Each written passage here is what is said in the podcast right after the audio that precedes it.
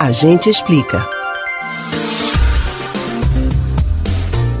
A capital do Amazonas, Manaus, vive uma das maiores crises em meio às fumaças que se proliferam na cidade, afetando a respiração da população, a atual seca do Rio Negro e a diminuição dos recursos naturais.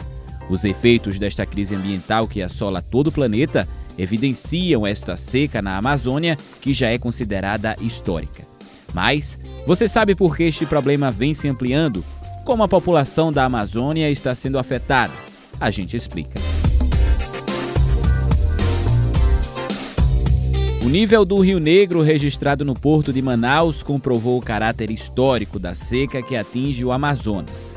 Os 13 metros e 59 centímetros, o menor índice em 120 anos de medição, estão 4 centímetros abaixo do recorde anterior de 2010 e mais de 16 metros do nível mais alto já visto, de pouco mais de 30 metros em junho de 2021. A estiagem é considerada extrema também em rios como Jutaí, Madeira e Solimões. O quadro agrava a situação humanitária de ribeirinhos e indígenas, que têm dificuldade em acessar a água potável, cultivar alimentos e escoar a produção.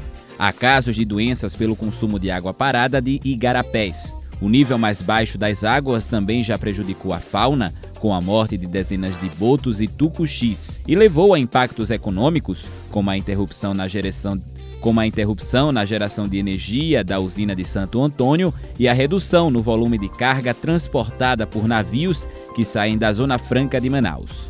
Várias cidades decretaram estado de emergência, num cenário em que a seca agrava também a fumaça de queimadas.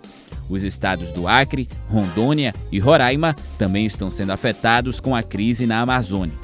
De acordo com especialistas na área ambiental, a estação chuvosa na região vai de novembro a março e a estação seca começa em abril e termina em meados de outubro.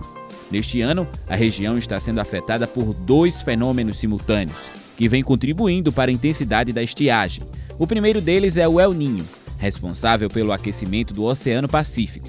Esse fenômeno dificulta a criação de chuvas na Amazônia.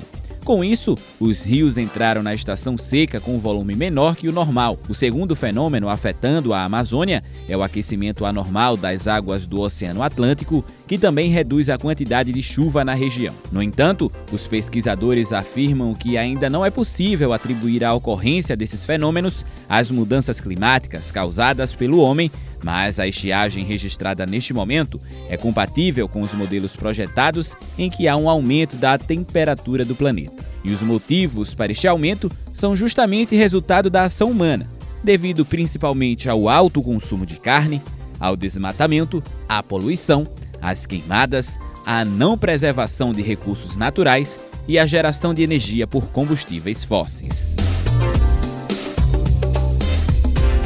Você pode ouvir novamente o conteúdo desse ou de outros A Gente Explica no site da Rádio Jornal ou nos principais aplicativos de podcast, Spotify, Deezer, Google e Apple Podcasts. Kevin Paz para o Rádio Livre.